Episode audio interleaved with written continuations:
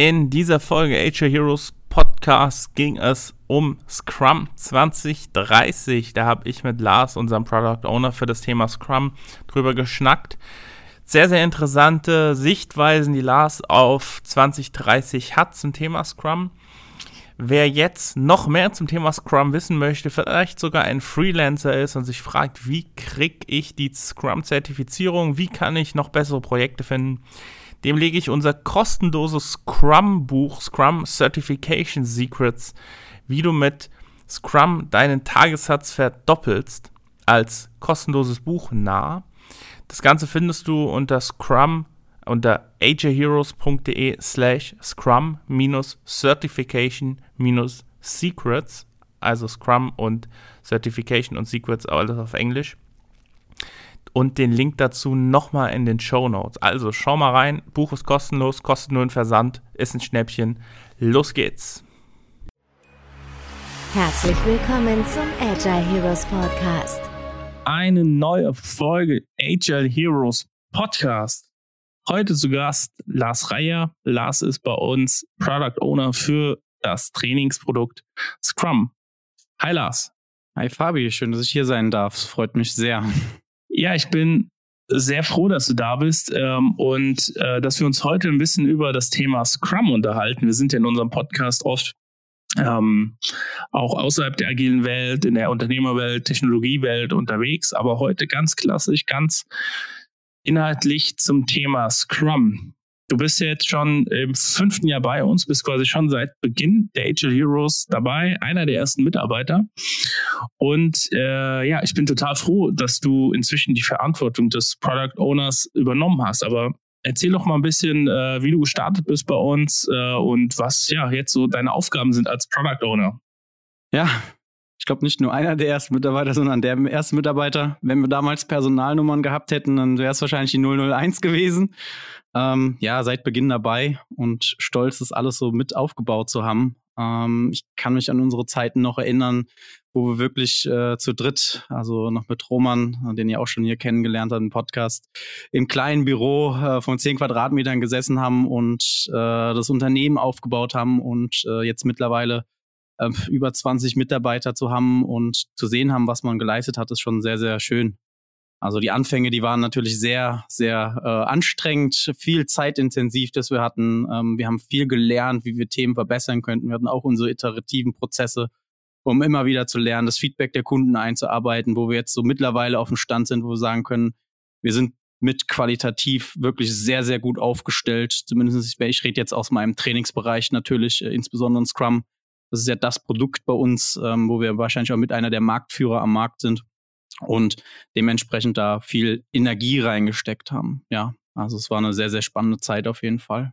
Ja, absolut. Also ähm, vielleicht ein paar Insights. Also übrigens, wir, wir haben tatsächlich äh, die 30 Mitarbeiter geknackt den Monat. Ich weiß, du bist äh, ja nicht ganz so tief drin und was ich immer merke, ist es die Thema Dezentralität irgendwie, dass bei uns es zwischen Teams gibt, die überhaupt nichts von anderen mehr mitkriegen. Ne? Das war ja früher gar nicht so. Aber wenn ich ähm, mal ein bisschen aus dem Nähkästchen plaudern kann. Wir hatten damals, wo wir die ersten Trainings gegeben haben, noch kein Budget gehabt, um teure Unterlagen zu, von hochwertigen Druckerei drucken zu lassen. Und, ähm, und wir hatten auch so viele schnelle Iterationen, gerade am Anfang, wo wir die Trainingskonzepte getestet haben, dass sich das auch gar nicht gelohnt hätte im kleinen Druck. Und da hatte der Lars eine ganz besondere Aufgabe in unserem kleinen 15 Quadratmeter ähm, Coworking-Büro, Lars. Erzähl doch mal, was, was genau war deine Aufgabe damals? Ja, ich durfte meine malerischen Fähigkeiten zur Verfügung stellen. Also nicht, dass die wirklich äh, gut waren, aber ähm, ja, um Geld zu sparen und äh, weil wir einfach ja noch äh, sehr am Anfang waren und schnell am Markt sein wollten. Ähm, das war, denke ich, eine Sache, die uns auch gut getan habe im Nachhinein, anstatt lange zu planen und zu überlegen, okay, wie könnten wir das jetzt am besten machen? Wir haben einfach gemacht. Und ja, da abends noch von Training, keine Ahnung, es war Donnerstag war das erste Training, Mittwochabend bis neun Uhr abends äh, noch die Flipcharts äh, schön handschriftlich gemalt, alles vorbereitet. Äh, ich glaube, Roman hat damals das erste Training gehalten, kann ich mich noch erinnern, hier in Frankfurt. Ähm, war schon sehr, sehr interessant und ich glaube so, man hat schon gemerkt, dass es dann so die spätere Stunde war und dann so, Fabi muss auch schon äh, schmunzeln, ähm, dann die Flipchart-Folien, die dann relativ am Ende waren, natürlich nicht mehr ganz so ordentlich gemalt waren. Ähm, aber das, ich sag mal, das sind die Geschichten, woraus wir natürlich gelernt haben, wo wir jetzt natürlich mit hochqualitativen Druck gearbeitet haben und wir tatsächlich ähm, eigentlich schon fast ab heute kann man sagen, ähm, ein komplett neues digitales Konzept, ähm, auch aus Umweltbewusstsein und natürlich auch, na klar, Kostengründe spielen da natürlich auch in einer gewissen Weise immer mit, ähm, auch ein komplett neues digitales Konzept entwickelt haben. Können wir ja gleich auch nochmal was dazu sagen, aber ähm, das ist so viel, sage ich mal, zu der Anekdote ganz am Anfang. Also ähm, war relativ lustig, sage ich mal, im ersten Training. Aber wir haben daraus gelernt und ich denke, das ist das Wichtigste. Ja, du sprichst genau äh, die Geschichte auch an. Man hat immer gemerkt, die Flipchart hatte, ich weiß nicht, 50, 60 Seiten. Und immer so ab Seite 40 wusste man, okay, also entweder ist, äh, hat der Arm jetzt wehgetan, demjenigen, der es gezeichnet hat. Wir hatten neben Lars dann ja auch dann schnell noch jemand bekommen, der da mitgemalt hat. Und der Flipchart-Stift hat auch die Geist aufgegeben. Aber Gott sei Dank äh, haben wir das Ganze hinter uns gelassen. Aber das sind die Gründungsgeschichten, die dazugehören. Die sollten wir uns auch immer erzählen, um, um zu wissen, wo wir alle herkommen. Äh, Lars hat es gerade angesprochen, Thema äh, Trainingskonzept. Wir haben aktuell ja immer auf Flipcharts gemalt und sind gerade heute hier auch im Büro ähm, am Testen gewesen, wie wir unser Trainingskonzept, wie Lars gerade schon gesagt hat, umweltbewusster machen, aber auch kostenschonender und auch für den Kunden besser. Ne? Vor allen Dingen eigentlich, weil vor allen Dingen die Live-Online-Trainings, die wir aus unserem hochwertigen Studio halten, haben einen Punkt und zwar dass die Flipcharts auf den Kameras nicht gut aussehen immer. Das Feedback haben wir bekommen, weil nicht jeder hat zu Hause eine hochwertige Internetverbindung. Und wenn es dann ein bisschen von der Internetqualität ein bisschen schlechter ist, sieht man die Flipchart mit den Geschreibten nicht ganz so gut. Und da haben wir uns eine, ja, würde ich sagen, richtig gute neue Iteration überlegt, wo wir gerade die Bestellungen für getätigt haben, um die Technologie quasi vom Testprodukt auf alles auszurollen. Willst du was dazu sagen, Lars? War ja auch zum großen Teil deine Idee. Ja, ähm, ja, das hat so ein bisschen damit gestartet, dass ähm, wir ja generell oder vielleicht ein bisschen ausholen. Ähm, generell, wir haben eine sehr besondere Unternehmensstruktur, dass wir keine klassischen Hierarchien haben, sondern wir haben verschiedene Verantwortlichkeiten. Das Ganze haben wir im März dieses Jahres eingeführt. Ähm, davor hat jeder so ein bisschen in seinem Bereich gearbeitet und das mussten wir natürlich auch professionalisieren.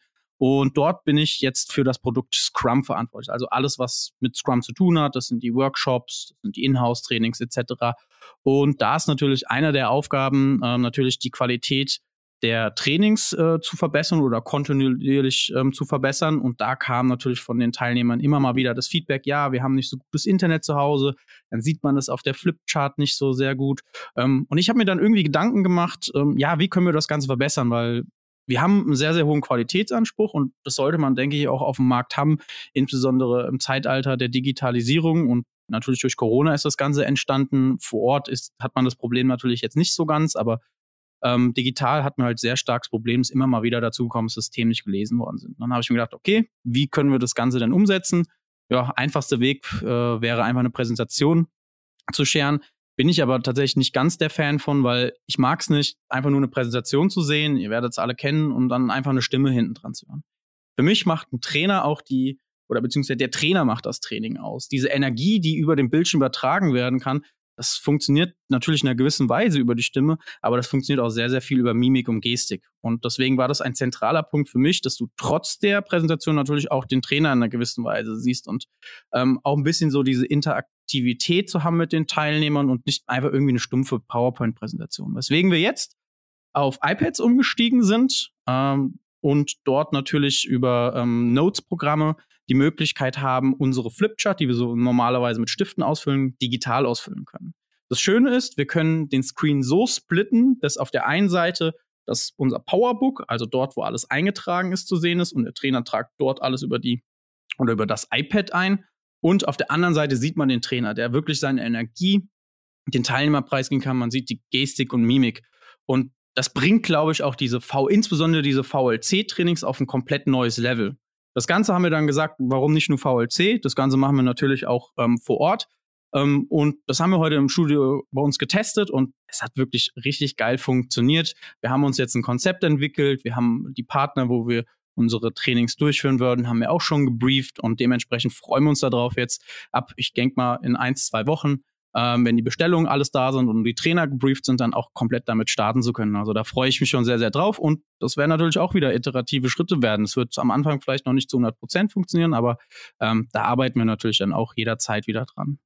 Ja, wow. Wenn ich dir so zuhöre, ich finde es äh, genial, wie du das gerade so alles erklärt hast. Und ich bin einfach total stolz, ähm, ja, zu sehen, äh, ja, dass wir uns, auf in welchen Ebenen wir uns da Gedanken machen, wie du dir da gerade Gedanken gemacht hast. Finde es ganz große Klasse, dass du da die Rolle Product Owner übernommen hast ähm, von Scrum, von unserem Blockbuster und die Verantwortung auch übernommen hast, die Kiste größer, besser, geiler, kundenzentrierter zu machen. Und ein guter Beweis dafür, dass wir nie stillstehen, ne?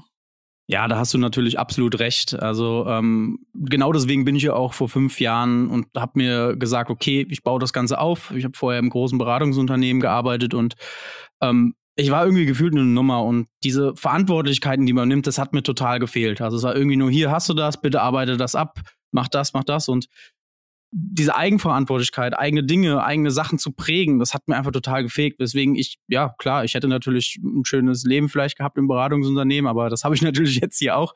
Ähm, aber ich habe hier was aufgebaut. Das ist in dem Sinne, wenn ich jetzt nicht direkt, auch kein direkt Geschäftsführer bin, aber das ist mein Baby. Ich habe das mit aufgebaut. Also ähm, bin wahrscheinlich, oder ich bin der Mitarbeiter, der die ganzen Prozesse hier am besten wahrscheinlich noch mit kennt, das Ganze mit aufgebaut hat. Und das macht mich in einer gewissen Weise natürlich auch stolz und auch dieses Vertrauen äh, von Fabi und Roman bekommen bekommen zu haben, das Ganze mit aufzubauen, das bedeutet mir viel. Und das kann ich jetzt auch immer insbesondere mehr und fokussierter durch meine Product Owner Rolle natürlich wiedergeben. Vorher war das so ein bisschen gestreut in alle Bereiche. Da haben wir super Leute jetzt im Marketing, wie zum Beispiel den Dominik, ähm, Sales oder hier auch im Backoffice wirklich Leute wie mit der Joanna, die hier alles wirklich super organisieren und sich jeder wirklich jetzt auf diesen Fokusbereich konzentrieren kann. Das ähm, ist mit der Zeit natürlich, muss man das machen. Ja, schön zu hören, Lars. Du bist hier auch eine Nummer, aber was für eine? Und nicht hier, bist eine echte Nummer, wollte ich damit sagen, ein Wortspiel. aber äh, ich finde schön, dass du das als dein Baby ansiehst. Das ist ja auch immer so ein großes Ziel, dass das unser aller Baby ist. Und du hast ja nicht nur äh, Zeit hier verbracht, sondern auch ganze Menge für getan. Und ich glaube, ähm, wir, wir, wir geben das alle wieder ähm, mit, mit Verantwortlichkeiten, mit dem Gefühl, hier was leisten zu können. Und von daher, glaube ich, war es genau die richtige Entscheidung, die wir damals vor fünf Jahren gemeinsam getroffen haben. Und ich bin gespannt, wo wir in den nächsten fünf Jahren stehen. Vielleicht ist das auch gerade genau der ähm, richtige Aufhänger, der das Thema des Podcasts ist ja Scrum in 2030. Das klingt so, als ob da Autos fliegen können. Wahrscheinlich können sie das auch. Das sind ja noch neun Jahre. Aber wenn wir uns jetzt mal zurückschauen, vor zehn Jahren gab es zwar schon Scrum, aber die agile Agilität war noch nicht Mainstream. Wo glaubst du, wird Scrum sich in den nächsten neun Jahren hin entwickeln? und dann stehen. Kommt noch was? Äh, Gibt es eine Iteration? Wer wird der Scrum Guide anders so aussehen? Was glaubst du als Scrum-Experte? Naja, man kann ja aktuell schon einen relativ guten Trend sehen. Ähm, passt auch ganz gut, sage ich mal, dass jetzt November 2020 ja der Scrum Guide abgedatet worden ist. Und wenn man den mal vergleicht mit dem Scrum Guide da vorne, was man ganz klar gemerkt hat, er ist noch offener geworden, als er vorher schon war. Also das Framework ist noch leichter geworden. Man redet hier immer vom Light Framework ähm, bei Scrum und es ist noch leichter geworden. Also es hat abgespeckt, äh, trainieren, wie man es auch mal haben möchte. Ähm, und ich glaube, da wird es auch ein bisschen hingehen. Also Scrum wird sich mehr öffnen, glaube ich, auch für andere Methoden und es äh, kompatibler mit diesen Methoden machen. Das ist schon sehr, sehr stark jetzt dahin. Also ähm, insbesondere Frameworks, sag ich mal, äh, Kanban oder ähm, Design Thinking oder ähnliches, dass man diese Bereiche mit mehr verknüpfen kann. Ähm, natürlich wird auch ein anderer Bereich sein, ähm, der skalierte Bereich, ähm, weil wir jetzt auch aktuell, und das merken wir auch bei uns auf dem Markt, immer mehr große Firmen, die wirklich sehr, sehr komplexe Projekte haben, ähm, anfangen, diese agil zu managen und natürlich man da in einer gewissen Weise auch bei Scrum ähm, an seine Grenzen kommt. Scrum.org hat ja das Nexus Framework, ähm, was ein sehr, sehr gutes skaliertes Framework ist, wenn man es auch wieder relativ leicht halten möchte. Ähm, aber da kommen natürlich in sehr komplexen Projekten also aktuell haben wir sehr, sehr viele SAP vor HANA Implementierungen. Das sind hochkomplexe Projekte. Da würde auch ein Nexus Framework stark an seine Grenzen kommen. Weswegen Ich glaube, okay, dieses klassische Scrum-Framework, das wird vielleicht noch mal ein bisschen leichter gemacht. Ähm, ich glaube aber, Scrum wird vielleicht noch mal einen viel größeren Fokus auf dieses Skalierte nehmen. Also wir sind ja hier in Frankfurt, wir merken, wir haben enorm viele Pitches aktuell. Die ganzen großen Banken ähm, wollen jetzt agil werden, ähm, haben agile Projekte, hochkomplexe Projekte und da werden immer mehr, sage ich mal, auch auf skalierte Frameworks zurückgegriffen. Da ist natürlich aktuell Safe so das Nonplusultra, was wirklich auch in dem Sinne ein komplexes ähm, Framework ist. Vielleicht kann man das auch ein bisschen einfacher gestalten, kann man natürlich auf Essential Safe runterbringen. Aber ich glaube, dass da von Scrum insbesondere in dem Bereich noch sehr viel Potenzial ist und da wird auf jeden Fall, denke ich, was kommen. Oder sollte auf jeden Fall was kommen. Wenn sie Scrum.org nicht machen, dann machen wir es halt. Also äh, da habe ich dann natürlich absolut kein Problem mit. Ähm, Safe hast du jetzt angesprochen, ist genau ähm, das, auf was ich jetzt hinausgegangen wäre. Glaubst du, dass Safe Scrum irgendwann den Rang abläuft oder glaubst du, Safe ist wieder nur ein komplexes Framework für komplexe Projekte? Ich glaube schon, äh, also ich glaube schon, dass es sehr, sehr komplex ist. Ich glaube nicht, dass es den Rang abläuft. Dazu ist es zu schwer ähm, zu implementieren. Also ähm, wir haben verschiedene Kunden und äh, egal bei welchem Kunde ich war, also es gibt ja, sage ich mal, das Full Safe. Nirgendwo wurde dieses Full Safe angewandt und viel da sind zu viel zu viele Anpassungen. Das ist ja das Schöne. Das reine Scrum-Framework, das kann man ja auch wirklich, und das ist vielleicht auch ein Tipp, wenn ihr mal äh, in eine agile Transformation geht, im kleineren Rahmen natürlich, und einfach mal sagt, okay, wir wollen jetzt Scrum anwenden, probiert wirklich mal die 100% reine Theorie anzuwenden. Es bringt nichts, wenn ihr von vornherein sofort dieses komplette Framework verwässert und sagt, ah ja, das passt vielleicht bei uns nicht. Geht einfach mal ein halbes Jahr. Macht mal wirklich alles nach Lehrbuch und dann könnt ihr immer noch sagen, okay, Vielleicht gibt es hier Elemente, die passen auf unser Unternehmen nicht.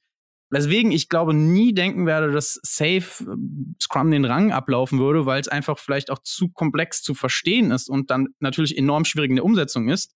Ähm, aber die beiden ja auch in Verbindung miteinander stehen. Aus einem Scrum-Arbeitsprozess kann er dann ein skalierter Prozess werden. Das heißt, es baut ja aufeinander, kann es aufeinander aufbauen. In Safe arbeiten wir auch auf der Umsetzungsebene mit Scrum, aber Scrum wird seine Daseinsberechtigung haben und was wir enorm jetzt merken bei uns an den Anfragen, es kommt immer mehr. Ich glaube, Deutschland ist da immer noch vielleicht noch mal ein bisschen hinten dran, wie, wie die USA. Ich glaube sogar die Niederlande, meiner Meinung nach, habe ich auch schon ein bisschen Kontakt zu gehabt. Die sind sogar schon ein bisschen ähm, vor Deutschland ähm, und das geht gerade enorm ab hier. Und egal, ich glaube, in welchem Bereich man ist, man wird immer irgendwelche Elemente sogar aus Scrum finden. Es muss jetzt nicht das reine Scrum-Framework sein, aber solche Elemente wie die Retrospektive, ähm, die Herangehensweise, was Schätzungen angeht, nicht mehr auf Zeittage, sondern eher auf die Komplexität, weil wir immer wieder in viel unseren Umfeldern uns bewegen. Ich glaube, das werden Elemente sein, die man überall irgendwann finden wird.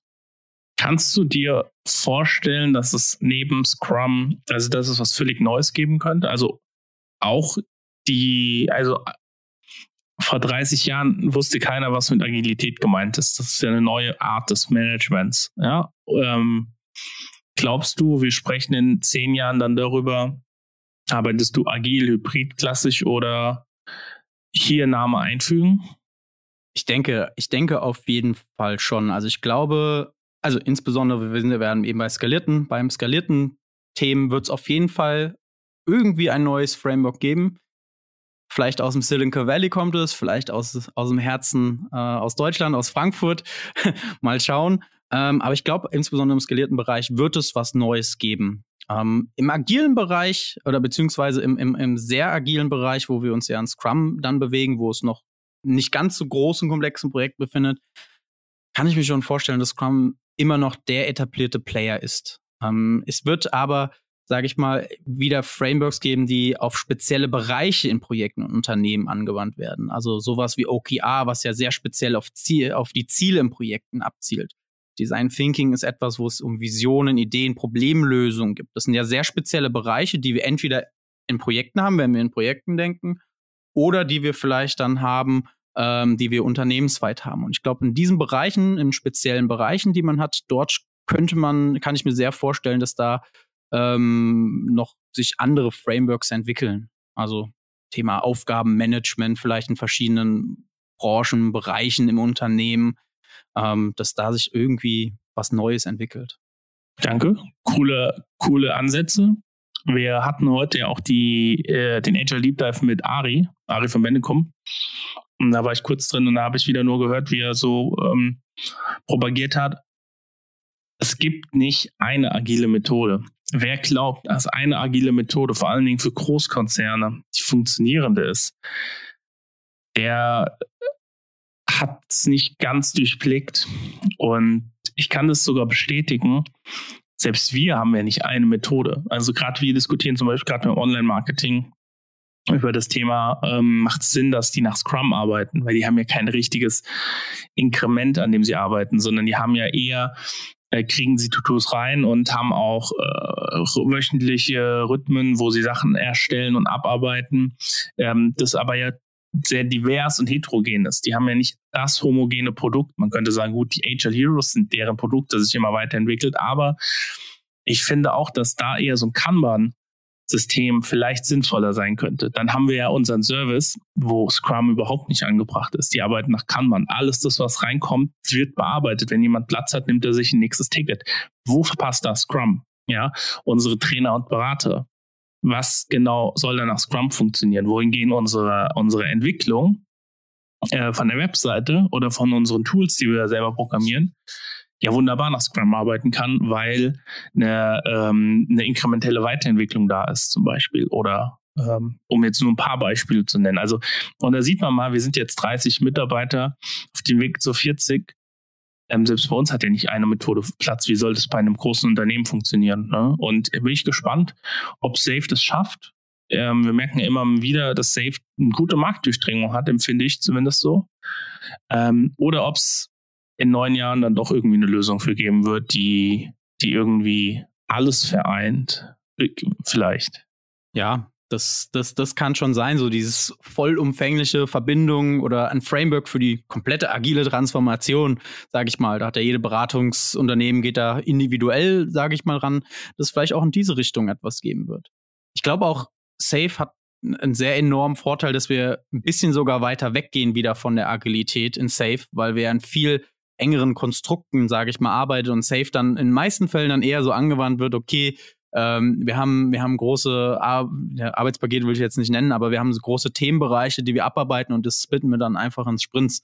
Ähm, mir, mir fehlt manchmal in Safe so ein bisschen mehr der agile, der agile Grundgedanke, auch wenn der propagiert wird, aber der wird in den meisten Projekten nicht wirklich durchgeführt. Äh, Was genau meinst du damit? Ja, also ähm, ich finde, viele Mitarbeiter ähm, in Safe ähm, da fehlt häufig so ein bisschen auch das, das, das agile Mindset und ähm, es wird dann doch wieder sehr, sehr weit im Voraus geplant und mir fehlt dann tatsächlich immer wieder dieser inkrementelle Gedanke, immer wieder schneller an den Markt gehen. Also das sind natürlich Aufgaben, die wir ähm, als Agile Coaches oder Scrum Master natürlich mit ins Team bringen. Es ist aber natürlich insbesondere für einen Scrum Master in, in, so einem großen Konstrukt, also Projekte, die, die 15 Teams haben oder ähnliches oder sogar mehr Teams haben, ist schwierig, als einzelner Scrum Master irgendwie ein Zahnrad zu bewegen.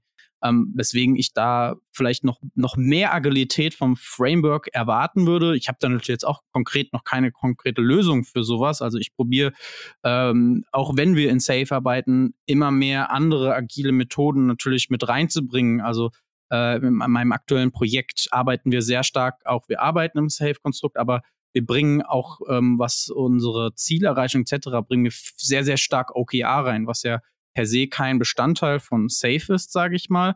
Ähm, klar kann man, Safe kann natürlich sagen, ja, man kann natürlich alles drin verwenden, aber ähm, sowas fehlt mir vielleicht, weil ich finde insbesondere OKR ist eine super Methode, auch die Motivation, also die, die Ziele, die sollen ja oder die Objectives sollen ja inspirierend sein, dass man sagt, okay, geil, darauf habe ich Bock, das umzusetzen und dadurch auch ein bisschen mehr dieses Commitment der Teams, den Teams eine Vision zu zeigen, nicht nur sagen, okay, äh, wir haben Release hier, wir schneiden unsere fünf äh, Sprints oder unser PI schneiden in fünf Sprints, plant bitte alles vor und arbeitet es dann in Sprints ab. Da, da fehlt mir mehr dieser agile Grundgedanke, diese, diese agile Zusammenarbeit, das agile Mindset ähm, das mehr, sage ich mal, reinzubringen. Ich glaube, mit so einem vollumfänglichen Framework, wo man so die ganzen Sachen vielleicht sogar miteinander verknüpfen kann, hat man da viele Möglichkeiten. Also gute Agile Coaches, Scrum Master sollten immer schauen, was kann ich aus anderen Methoden mitnehmen.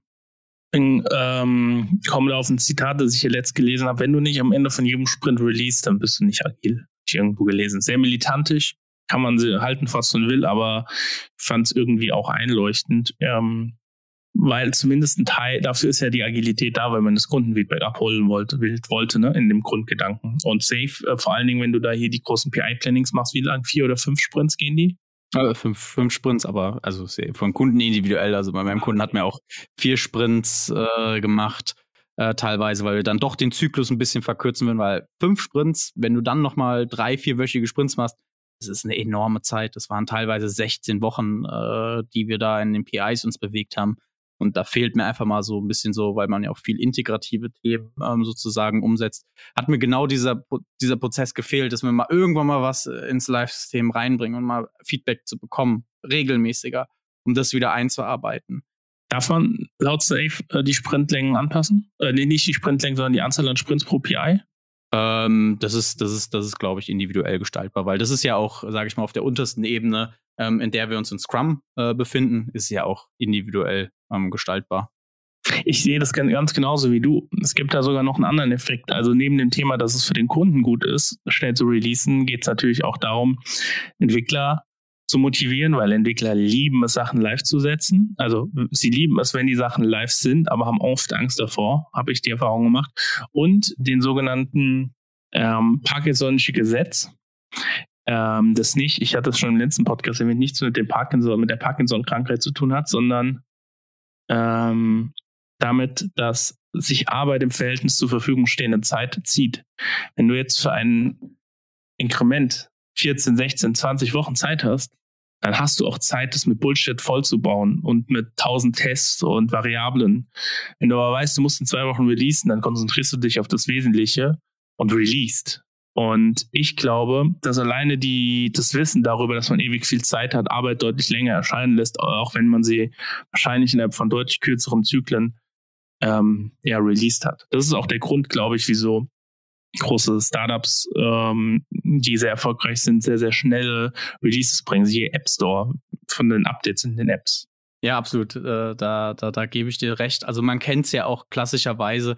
Ähm, egal wie viel Zeit man äh, den Leuten gibt, gefühlt, äh, wenn man sich so eine Burn-Down-Chart vor, äh, vor Augen hält, ist es irgendwie gefühlt immer so, dass am Ende immer viel mehr abgearbeitet wird. Weil am Anfang es ist natürlich ganz, ganz normal, dass äh, dass viel Vorarbeit geweißt wird. Das ist natürlich normal, dass wir nicht am ersten Tag sowas abschließen. Aber wir arbeiten immer viel mehr vor und ich habe das Gefühl, umso größer wir unsere Sprints schneiden, umso größer schneiden wir unsere Aufgaben. Und dann geht dann trotzdem am Ende, arbeiten wir ganz, ganz viel ähm, dann wieder ab. Und wenn man wirklich diese Zeit kürzer hält, haben wir natürlich viel mehr die Möglichkeit. Also im besten Fall sollte man ja jeden Tag sollte man etwas abschließen.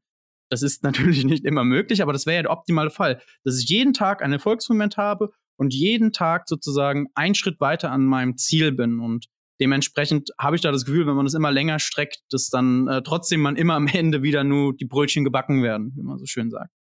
Absolut äh, d'accord. Sehr, sehr spannend, äh, da nochmal von deinen Praxis, deinen Praxisbeispielen zu lauschen, Lars. Mit Blick auf die Zeit. 2030 wir haben jetzt irgendwie Silvester, feiern gerade, stoßen an. Huhu, wir haben jetzt 2030. Neun Jahre sind rum, die Agile Heroes sind, beinahe, sind fast volljährig. Wo glaubst du, stehen wir mitarbeitermäßig, standortmäßig, sind wir international? Wo glaubst du, wo siehst du uns in den nächsten hm, zehn Jahren? Wir werden, wir werden enorm groß sein. Ähm, ich glaube, es wird nicht den Ausmaß sein, äh, wie es äh, jetzt, äh, sage ich mal, sehr, sehr große Beratungsunternehmen vielleicht haben. Ähm, ich glaube, da geht in einer gewissen Weise auch diese Qualität und ähm, damit die Bahn, damit verbundene Mitarbeiterzusammenhalt und äh, diese Identität. Also es, wir merken ja jetzt schon, dass es sehr schwer ist, die Identität, die wir aufgebaut haben, an unsere Mitarbeiter immer wieder weiterzugeben. Und umso größer das wird, umso schwieriger wird das. Ähm, weswegen ich aber trotzdem glaube, dass wir eigentlich das größte agil beratende Unternehmen ähm, Deutschlands sein werden. Ähm, ich glaube, dafür sind wir prädestiniert, ähm, insbesondere durch unseren Mix, den wir aus ähm, unseren agilen Trainings haben, als auch der agilen Beratung, weil das eine ist, hängt, ist nicht so, dass die komplett voneinander getrennt sind, sondern die beiden Themen hängen zusammen. Und ich glaube, dass wir da enorm durch unsere wirklich immer hinterfragenden Prozesse, die wir haben und dass auch wir agiles Grundgedenken in unserem Unternehmen haben, nicht nur ähm, die Agilität lehren, sondern sie natürlich in einer gewissen Weise selber leben, ähm, uns da immer weit verbessern, dass dann irgendwann die Leute, wenn sie an Agilität denken, gar nicht mehr an uns vorbeikommen. Und ich glaube auch, das Ziel sollte sein, dass wenn man an Agilität in Deutschland denkt, natürlich an die Agile Heroes denkt. Also ich glaube, man geht weg von ähm, Unternehmensberatung, die auf eine Person ähm, gemünzt werden. Das ist ja so ein bisschen der klassische Weg. Ähm, erfolgreiche Berater, absolut die Berechtigung, ähm, sein eigenes Unternehmen aufzubauen. Aber ich glaube, es wird immer mehr zu diesen Marken gehen. Und genauso, wenn man, ähm, wenn man jetzt an Internetsuchen, an Google denkt, sollte man bei Agilität zumindest, sage ich mal, in Deutschland an die Agile Heroes denken. Ähm, ich glaube aber auch, äh, es wird auch in den internationalen ähm, Raum auch gehen. Das muss man natürlich gucken. Ähm, ist natürlich aktuell schwer abzuschätzen, wie sieht es in anderen Märkten aus, weil wir uns sehr stark auf Deutschland fokussieren.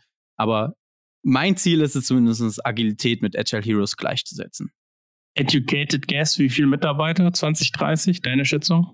Ich würde sagen 1500 bis 2000. Okay, damit haben wir mal eine Hausnummer. Danke dir, Lars.